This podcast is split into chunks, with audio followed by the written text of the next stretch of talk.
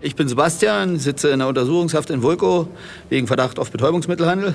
Und ich bin Kirsten und bin die Co-Moderatorin. Und gemeinsam nehmen wir euch jetzt mit in den Knast.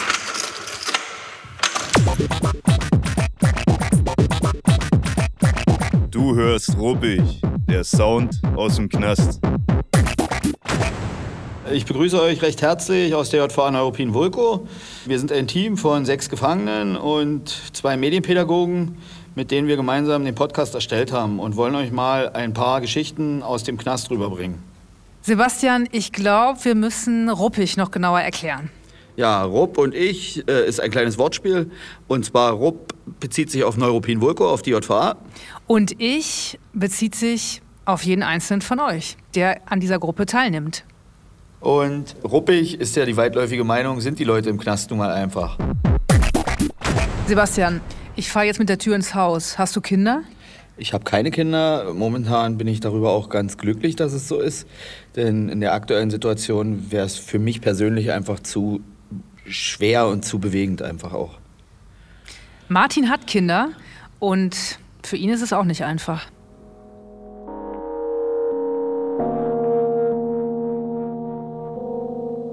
Hallo Martin. Hallo Sven. Und zwar hätte ich mal ein paar Fragen an dich über deine Beziehung, die du hast, obwohl du in JVA bist. Ja, ich habe insgesamt drei Kinder, einen älteren Sohn und äh, zwei mit meiner letzten Lebensgefährtin. Wissen denn alle von deinen Verwandten und Beziehungen, die du da hast, ähm, damit du JVA bist? Ja, also meine Lebensgefährtin weiß davon, aber den Kindern traue ich es mir nicht zu sagen. Im Moment erzählt äh, meine Frau den Kindern, dass ich im Krankenhaus bin, aber ja, lange kann ich das nicht mehr aufrechterhalten, weil also der Große, der weiß Bescheid, aber den Kleinen traue ich mir nicht zu erzählen.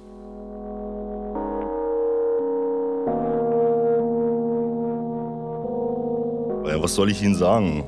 Äh, dass ich eine Straftat begangen habe, habe einfach Angst davor, Ihnen zu erzählen, dass ich, oder vielmehr habe ich Angst vor der Reaktion, wenn ich Ihnen sage, ja, naja, ich weiß nicht, weiß nicht mal, ob er es verstehen würde, wenn ich Ihnen sage, dass ich, dass ich im Gefängnis bin.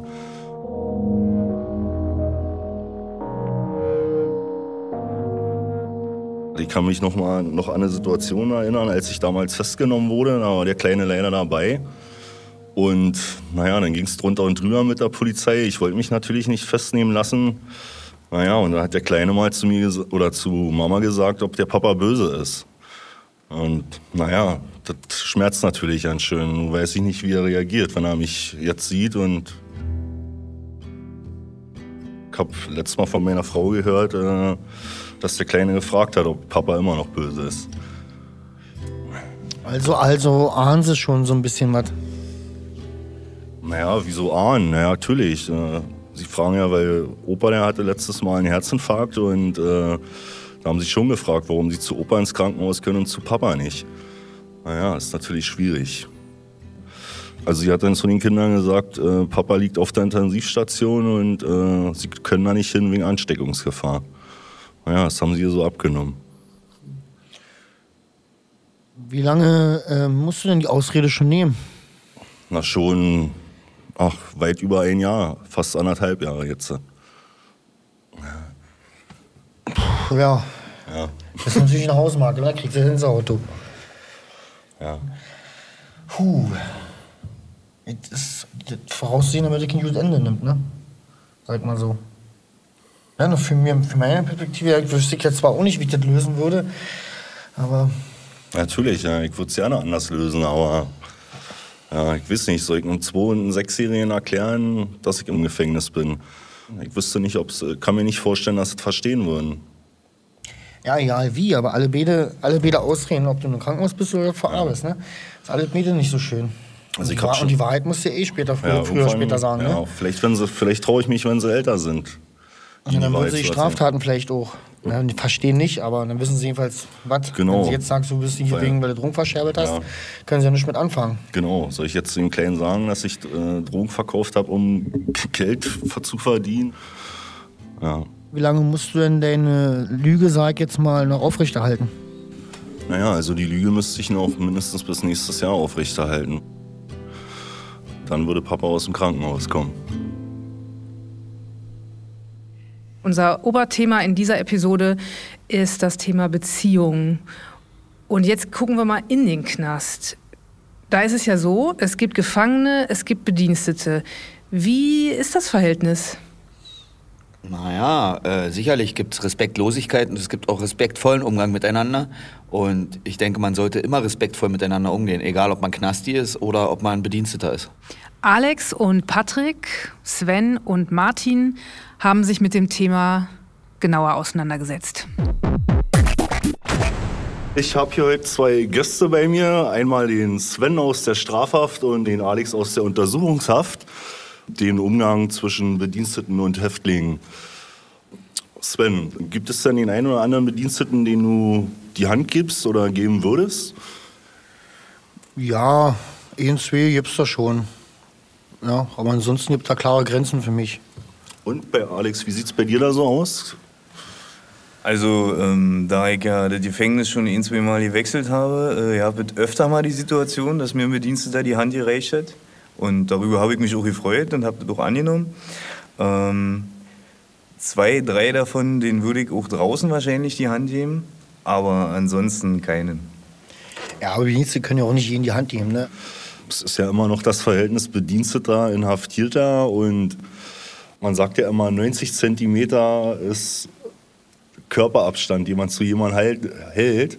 Und die Hand geben ist ja unter diesem Maß. Also ist es schon was ganz Besonderes, wenn jemand die Hand gibt. Hallo, Frau Rohle. Hallo Patrick.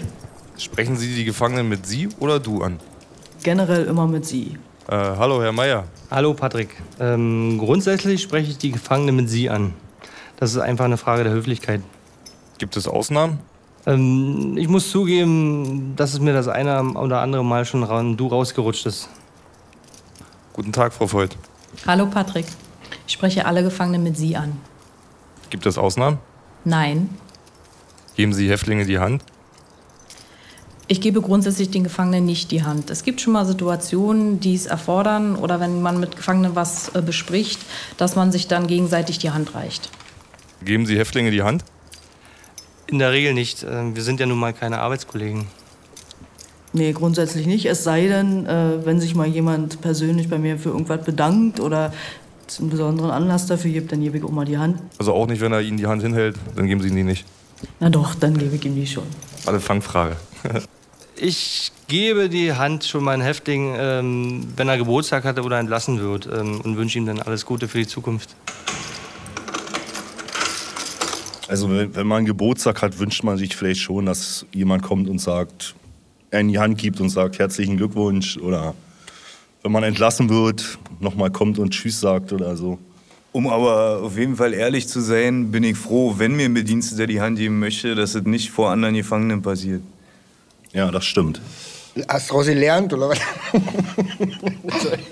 Naja, aber dann würde, an, da würde vielleicht das Gerede wieder losgehen. Ah, guck mal, die geben sich die Hand, äh, ja, da läuft doch was oder dann kommen wieder diese Geschichten Anscheißer und deswegen kommt er vielleicht frühzeitig in Offenen oder kann irgendwas machen, was die anderen nicht dürfen.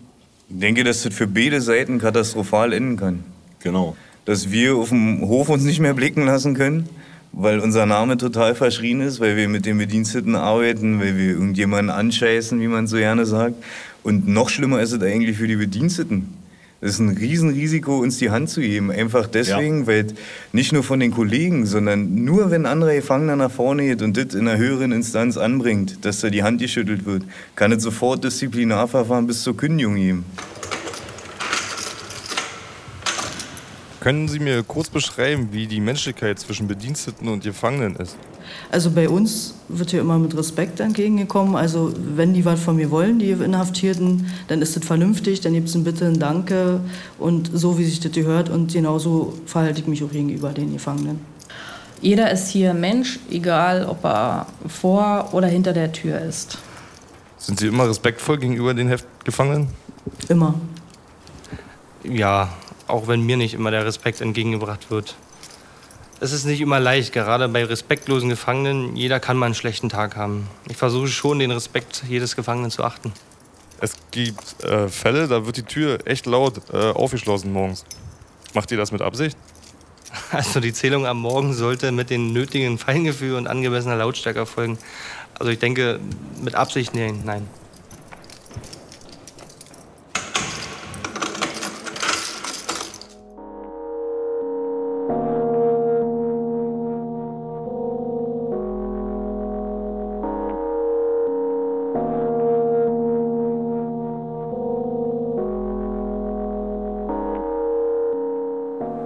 Denke, ein großes Problem ist, dass äh, die Bediensteten die andere Seite nicht kennen.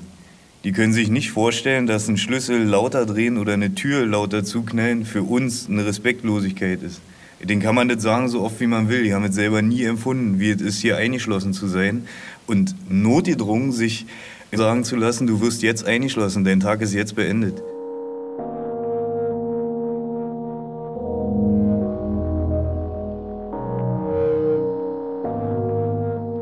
Sieht's dann aus bei euch beiden, so mit dem Respekt gegenüber den Bediensteten? Sven, bist du mal respektvoll den Bediensteten gegenüber oder gibt's da Ausnahmen, wo du sagst, äh, das ist ein Knallkopf in meinen Augen? Ja, ne, da gibt's schon welche, aber Respekt habe ich trotzdem von ihnen. Ich habe ja noch keine Situation, wo jetzt mit jemand eine Auseinandersetzung hatte oder irgendwie sowas. Und bei dir, Alex? Was muss jemand machen, dass du sagst, ah, der Respekt ist weg? Also, ich habe eine ziemlich hohe Toleranzgrenze, aber irgendwo, wenn man mich über einen langen Zeitraum respektlos behandelt, grundlos respektlos ist, dann äh, werde auch ich irgendwann die Fassung verlieren und dann werde ich halt laut. Ja, Im Regelfall ist es laut werden und dann rutscht mir garantiert auch mal eine Beleidigung raus. Ein ganz konkretes Beispiel ist eigentlich ganz einfach.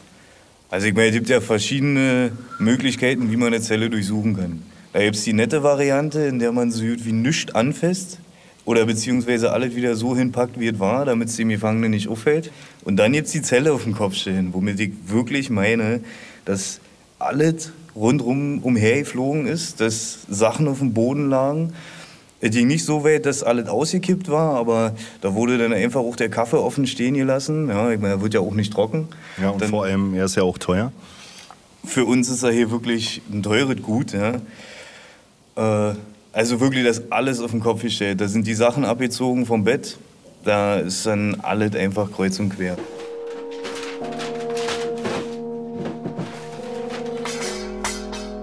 Naja, in dem konkreten Beispiel wurde halt drei Tage hintereinander viermal mein Haftraum völlig auf den Kopf gestellt. Ja. Und als hätte das nicht gereicht, komme ich von der Arbeit und äh, das Erste, was ich höre, ist, äh, sie kann man auch nicht ohne Beaufsichtigung lassen.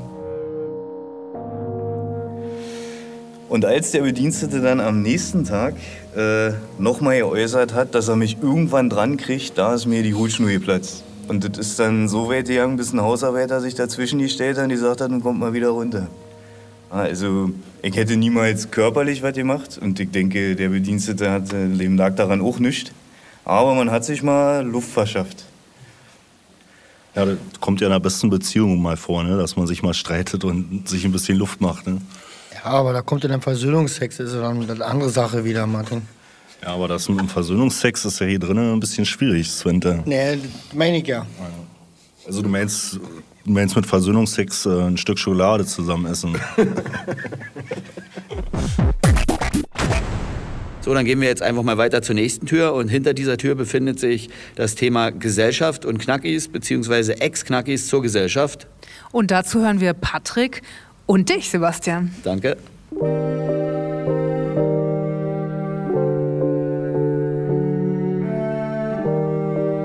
Also ich wurde damals verurteilt wegen Körperverletzung.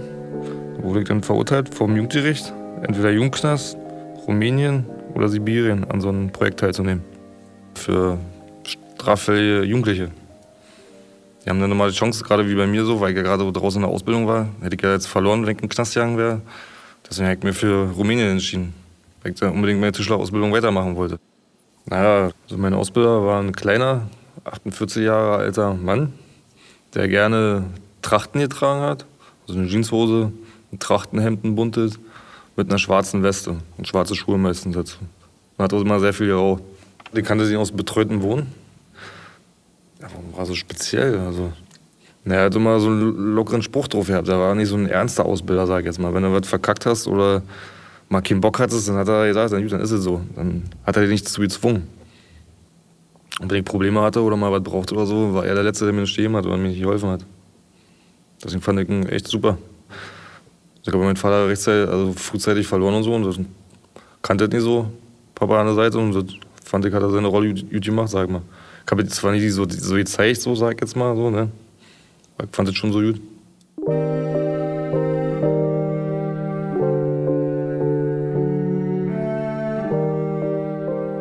Er hat mir auch erst so getestet, das halbe Jahr, ob ich dafür bereit bin, sag mal. Ob ich selbstständig bin, ob ich mir was sagen lasse von anderen. Das war ein halbes Jahr so ein Test. Und war gut bestanden, sagt er. Deswegen hat er gesagt, von heute auf morgen hat er den Johnny vom Arsch geklatscht. Dann ab auf der Walz mit dir.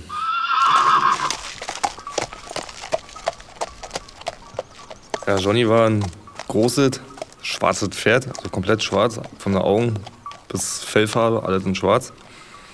Ein sehr kräftiges Pferd. Also es war jetzt kein Reitpferd, sondern ein richtiges Arbeitspferd. Also den konntest du hinterm Wagen und hinterm Flug spannen und dann hat er seine Arbeit verrichtet. Also er war immer ziemlich bockig. Also wenn ich den Wagen überladen habe, jetzt mit Holz und so, dann war, er hat keinen Bock gehabt, dann hat er auch mal ein Zeichen gegeben, hat auch mal mit, mit seinen Hufe ausgeschlagen und den Wagen getreten. Dann war mal ein Zeichen, gut, ist klar, ich muss jetzt anhalten und ein bisschen was abladen. Manchmal bin ich auch hinterm Wagen eingepennt. So. Und wenn ich dann wach geworden bin, habe ich dann mitgekriegt, dass Johnny immer noch an der Hauptstraße gestanden hat und ja nicht über die Straße überquert hat.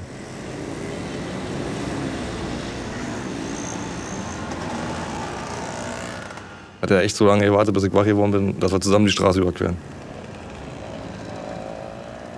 Also mein Ausbilder hat hinter meinem Rücken natürlich äh, Kontakt gehabt in den Dorf weiter. Und da ich dann bei der Kirche angekommen, das war mein erster Auftrag, da sollte ich dann halt äh, Möbel restaurieren. Aber der kannte den Pfarrer, der da die Kirche verwaltet hat. Und der hat mir von Weitem schon gewunken, da wusste ich Bescheid, alles klar, da muss ich hin. Was war für dich denn in Rumänien äh, besonders an deiner Zeit dort? Beziehungsweise was hattest du für besonders freudige Erlebnisse in Rumänien? Also ich wurde eingeladen bei den Sinti und Roma, wo ich den Dachgiebel gerichtet habe. Also ich war ja zwei Wochen da. Hab mir gebraucht gefühlt in dem Moment, sag mal. Deswegen fand ich das also gut. Den Zusammenhalt da. Und da hab ich dann mitgekriegt, so wie Gastfreunde die sind und so. Die haben mir dann eingeladen zum Tanzen. Ja, und Spaß haben an den Tag. Und haben wir dann auch gehabt. Hatte mitgetanzt und mitgesungen auch, obwohl ich gar kein Rumänisch konnte, aber hab's probiert. Ja. Und dann bin ich hinterher wieder losgetigert mit Johnny.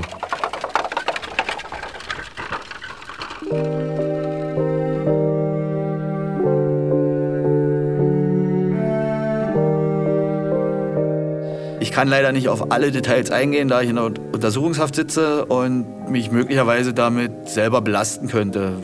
Ähm, also ich hatte eine dreijährige Haftstrafe. Während meiner Haft habe ich einen Computerkurs belegt, halt, eine schulische Ausbildung da drin gemacht.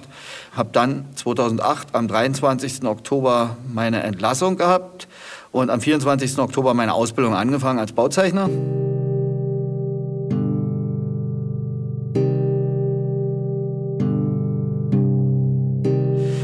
Habe da äh, auch wirklich für mich versucht, alles zu leisten. Leider Gottes war es da eine ganze Zeit etwas holprig, weil ich halt auch öfter nicht da war. Glücklicherweise habe ich dann aber diese Bauzeichnerausbildung für mich geschafft. Habe dann halt mein, nach einem halben Jahr, also Ende 2011, meine Selbstständigkeit angemeldet und habe die Zeit bis zu meiner Verhaftung auch selbstständig gearbeitet als selbstständiger Bauzeichner, Baudienstleister.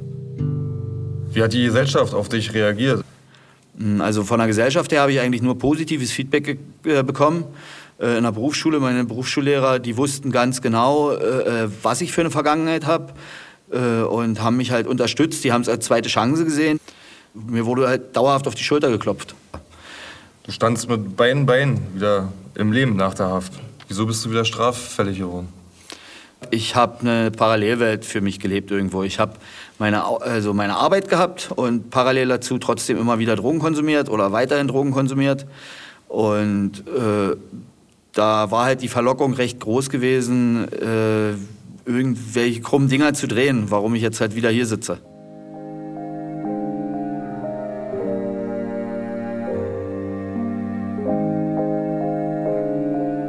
Also ich habe vor, in dieser jetzigen oder in der anstehenden Haft, sage ich einfach mal, äh, mich nochmal weiterzubilden über ein Bauingenieurwesen oder einen Bausachverständigen halt, weil ich da auf jeden Fall wieder einsteigen will, weil ich da Potenzial sehe, einfach sein Geld dauerhaft zu verdienen und auch ehrlich zu verdienen. Das ist schon eine krasse Geschichte von dir, Sebastian. Ich meine, du hast eigentlich alles gehabt und, und dann ist doch alles ganz anders gekommen. Ich, ich muss da jetzt noch mal kurz nachhaken. Mhm, Und, ähm, und die erste Frage wäre, warum bist du damals überhaupt auf die schiefe Bahn geraten, wenn alle dir auf die Schulter geklopft haben? Mm. Man könnte es ganz einfach beschreiben. Hochmut kommt vor dem Fall. Also es war ein gewisser Übermut da. Also man, man könnte es auch Manie nennen, in die ich verfallen bin und habe mir gedacht, gut, okay, mir kann eh keiner was. Und deswegen kannst du auch deine Dinger nebenbei noch drehen halt. Und das kriegt keiner mit. Und äh, bin halt damit gegen Baum gefahren. Also was wäre, wenn weißt du, du kommst jetzt raus, du bist über 40, deine Frau ist da, ihr habt ein schönes Leben zusammen und dann ruft dich einer an und sagt, hör mal, du hast doch damals äh, da im großen Stil äh, vertickt und so. Äh, ich hätte jetzt, du könntest sofort bei mir einsteigen und äh, du könntest sofort irgendwie jede Menge verdienen. Wie wär's? Hm, Wie wär's? Klar wäre der Gedanke verlockend, aber äh, ich denke, dass ich jetzt so viel äh, Bewusstsein für mich selber entwickelt habe, dass ich auf so eine Geschichte nicht nochmal eingehen würde. Also beim letzten Mal hat sich dynamisch entwickelt, sage ich einfach mal. Man hat angefangen, wieder intensiver zu konsumieren, ist öfter auf Party gefahren und hat öfter mit Leuten Kontakt gehabt, die was auf Party besorgt haben wollten. Da bist du halt losgelaufen auf dem Festival und hast da gesagt, hier, der und der hat das, der und der hat das und hast da vermittelt. Aber äh, äh aus der Rolle bin ich einfach raus. Also ich will es auch nicht. Also das ist ja das Nächste. Also das Wollen ist, glaube ich, immer eine ganz große Frage. Und ich will es nicht mehr. Ich will es nicht mehr. Weil ich mich nicht enttäuschen will und meine Familie nicht enttäuschen will.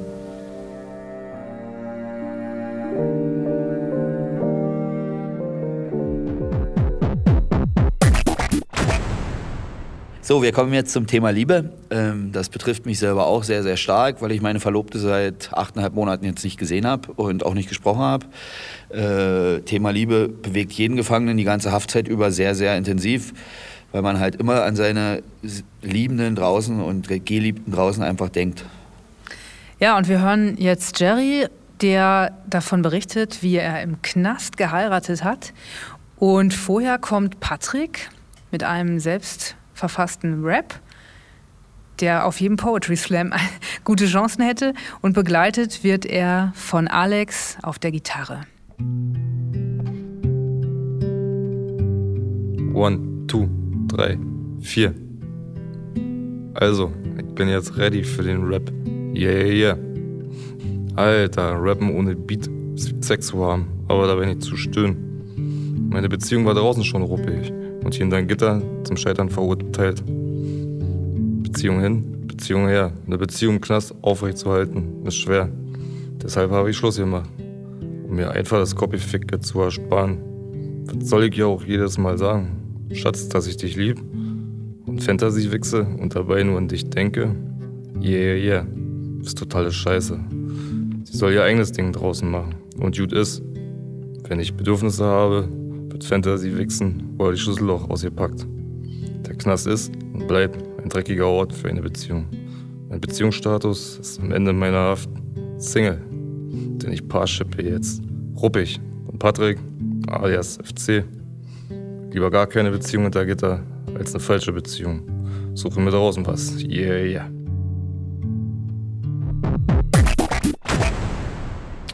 Wie kommt man dazu, hinter Gittern zu heiraten? Das ist eine lange Geschichte von vor der Haft. Äh, Ich bin mit meiner Frau sechs Jahre zusammen und habe ihr quasi vor drei Jahren schon mal gesagt, dass ich sie äh, heiraten würde. Oder sie hat mich auch gefragt. Und ich hatte für den August 2016 geplant und wollte dazu im Juni 2016 auf einer Veranstaltung, wo ich mit ihr als Security gearbeitet habe, wollte ich ihr eigentlich so mit einem Kollegen zusammen, der wollte seiner Frau auch einen Antrag machen. Da wollten wir auf die große Bühne und wollten da also quasi den Antrag machen, ne? da vor dem ganzen Publikum. Da ist nun leider eine Strauß geworden, weil ich eben am 26. Mai 2016 verhaftet wurde und in U-Haft kam. Meine Frau hat mich dann quasi eigentlich dazu genötigt. Äh, sie hat darauf bestanden, ähm, obwohl ich äh, eben in Haft sitze, dass wir, äh, also dass sie heiraten möchte. Ich habe ihr auch versucht, das so ein bisschen auszureden, weil ich meine Hochzeit immer draußen vernünftig mit Party und vom Traualtar und Essen mit der Familie und so, wie man das so macht. Also so wollte ich das eigentlich machen und das ist mir ja nur hier in der Haft nicht möglich gewesen, aber sie hat eben gesagt, äh, jetzt oder nie. Ja. Und letztendlich muss ich sagen, wollte ich es ja auch. Also haben wir uns dazu entschlossen, hier zu heiraten. Kannst du mir den Ablauf äh, beschreiben hinter Gittern, wie man so heiratet? Fange ich mal ganz vorne an. Musste ich das ja beantragen ne, beim Abteilungsleiter. Dann hat meine Frau äh, beim Standesamt, ne, musste die ganzen Unterlagen und alles von uns eine Kopie von meinem Personalausweis und so, wo ja hier auch nicht leicht ist ranzukommen. In der JVA, so was musste ich alles besorgen. Dann wurde das angemeldet ja, und dann wurde das festgesetzt auf einen Tag zu einer bestimmten Uhrzeit. Ich glaube 10 Uhr war das. Also vorher noch äh, vernünftige Hose, ein Hemd, ein paar vernünftige Schuhe mir reinschicken lassen von meiner Frau. Und an dem Tag morgens bin ich dann nervös aufgewacht, habe dann meine also mein Hemd und meine Hose vernünftig gebügelt. Dann kam die Chefin vom Besuchsdienst, hat sich Bügeleisen geholt. Habe ich dann so schon gedacht, naja, vielleicht haben die ja irgendwie was vorbereitet.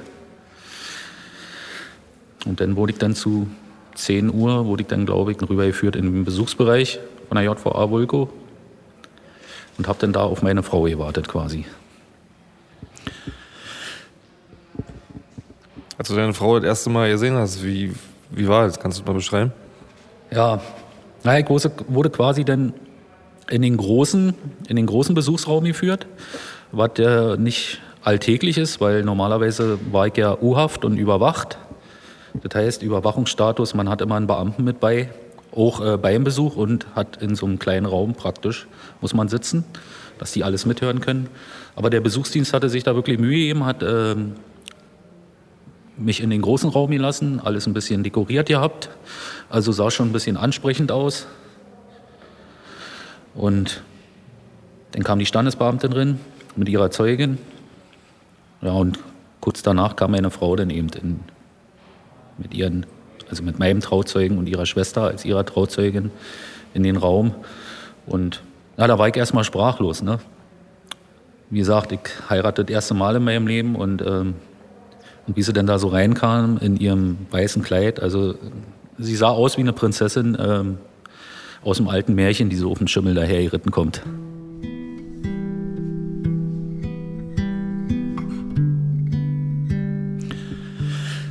Im langen weißen Hochzeitskleid, oben eng geschnitten mit einer unten weiten langen Rock. Mit hochgesteckten Haaren. Also wie eine Prinzessin aus einem alten Film. Und dann habe ich am Tisch gestanden, mein Trauzeuge links von mir, ihre Schwester, also ihre Trauzeugin rechts von ihr. Wir standen wieder nebeneinander und haben uns natürlich auch angeguckt und Anni flirtet, sage ich mal so auf Deutsch gesagt. Und ähm, dann hat die Standesbeamtin mich eben gefragt, oder sie zuerst gefragt, ob sie mich heiraten möchte. Das hat sie mit Ja beantwortet. Dann hat sie mich gefragt, ob ich sie heiraten möchte. Habe ich auch mit Ja beantwortet. Und dann hat sie uns zu Mann und Frau erklärt. Hattest du die Ringe oder hatte sie die Ringe bei? Also sie hatte ja die Ringe bei, hatte ja hier nicht die Möglichkeit. Haben wir uns die Ringe aufgesteckt. Ich, also sie mir meinen Ring und ich ihr ihren. Und dann haben wir uns leidenschaftlich geküsst. Und ja, danach mussten die Trauzeugen äh, eben unterschreiben. Naja, und als wir dann quasi sozusagen verheiratet waren, dann mussten wir natürlich in den kleinen Raum ne, zurück, quasi mit Beamten, ne, der das überwacht. Wie war das Hochzeitsessen hier, das Buffet? Hochzeitsessen oder Buffet gab es natürlich nicht. Äh, die haben einen kleinen Kaffee und einen also ein Automatenkaffee und ein Automatenkuchen. Das war dann das Hochzeitsbuffet, ja. Automatenbuffet. Vulkor, Automatenbuffet, ja.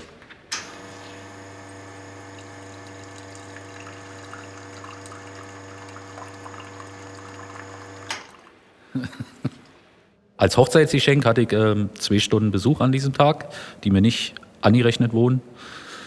Die habe ich extra gekriegt. Das war auch sehr schön. Nach einer Stunde sind dann die Trauzeugen abgehauen und dann konnte ich mit meiner Frau noch eine Stunde alleine verbringen. Naja, mit dem, aber natürlich mit dem Beamten mit drin. Ne? Äh, und Fotos, wurden Fotos von Ihnen und Ihrer Frau gemacht? Nein, Fotos auch nicht, aber äh, im Nachhinein habe ich gehört, dass man das hätte wahrscheinlich beantragen können.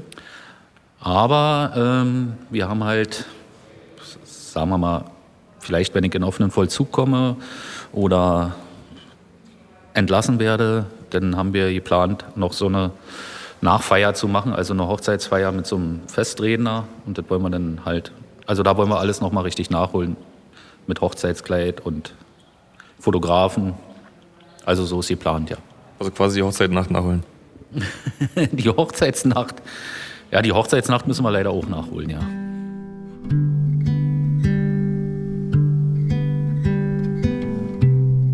Kannst du mir doch den Abschied so erklären?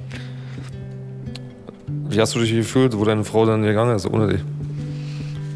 Wo meine Frau ohne mich gegangen ist, ne, ist natürlich an so einem Tag, ist das natürlich sehr emotional, ne, wenn man dann wieder äh, zurück muss in seine Zelle und nicht, und nicht mal, und nicht mal, ähm, also wie das so ist, ein paar Minuten unter sich hat. Ne? Jeder will ja mal ein bisschen unter sich sein, denn an so einem Tag ist natürlich hier leider nicht möglich. Also war sehr emotional und ich hatte auch Tränen in den Augen.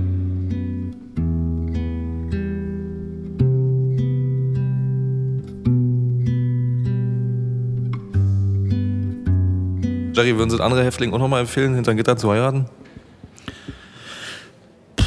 Ja, also von meinem Standpunkt her würde ich das jedem empfehlen, äh, weil das hat jetzt nichts mit Hafterleichterung vielleicht mal irgendwann zu tun oder so. Ähm, das geht einfach darum, äh, wenn man seine Frau liebt oder seine Frau, ihren, die Frau ihren Mann liebt, dann kann man auch hinter Gittern heiraten. Das ist auch eigentlich nur ein Zeichen dafür, dass man zueinander steht, egal äh, ob in guten oder in schweren Zeiten. Ne? Ja, das beweist mir eigentlich, dass meine Frau äh, mir geschworen hat, über die harte Zeit äh, zu mir zu stehen und, und bei mir zu bleiben. Und das äh, gibt natürlich ein Muted-Gefühl, ne? wenn man weiß, man ist nicht alleine und auch nicht alleine, wenn man rauskommt, sage ich mal so. Sherry, möchtest du deiner Frau als Abschied noch was sagen? Ja, Stefanie, mein Schatz, ähm, ich liebe dich und ich danke dir, dass du zu mir hältst.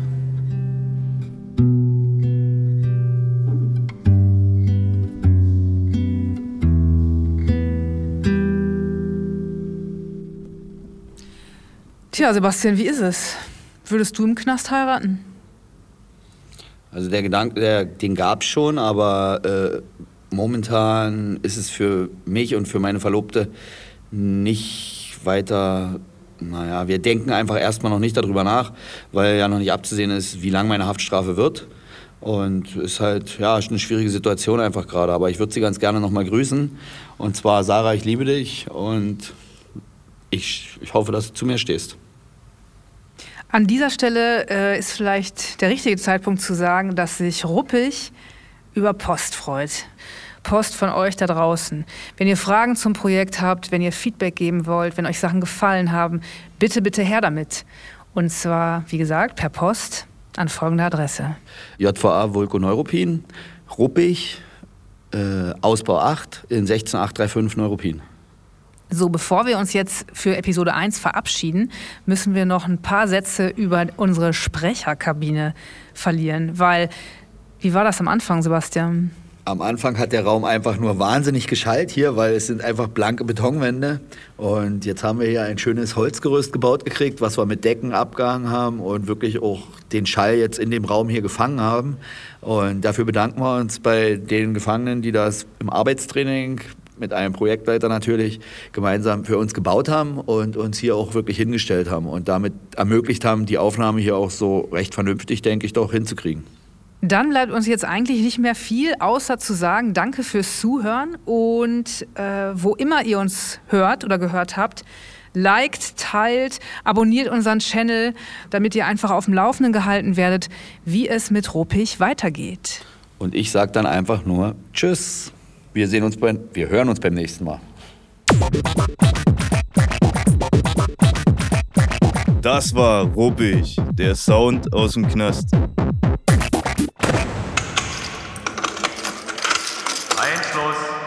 Mehr Infos findest du unter www.ruppig.net. Net natürlich nur mit einem T. Du findest uns auch auf allen anderen bekannten Plattformen.